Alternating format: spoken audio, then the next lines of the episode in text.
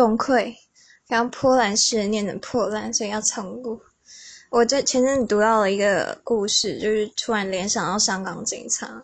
我个人呢，还是有区别，就是波兰波兰诗人说，No snowflake and a v a l a n c ever feels responsible。这句话是在讲德国纳粹那个时候。就是集中营看守、押送犹太人火车、毒气室的建造者，每个人都是在履行自己的职责啊，所以没有人对死难、责难、灾难有觉得是有责任的。所以面对一个不好的制度，我们真的能够因为职责所在，或我只是在工作，就觉得心安理得吗？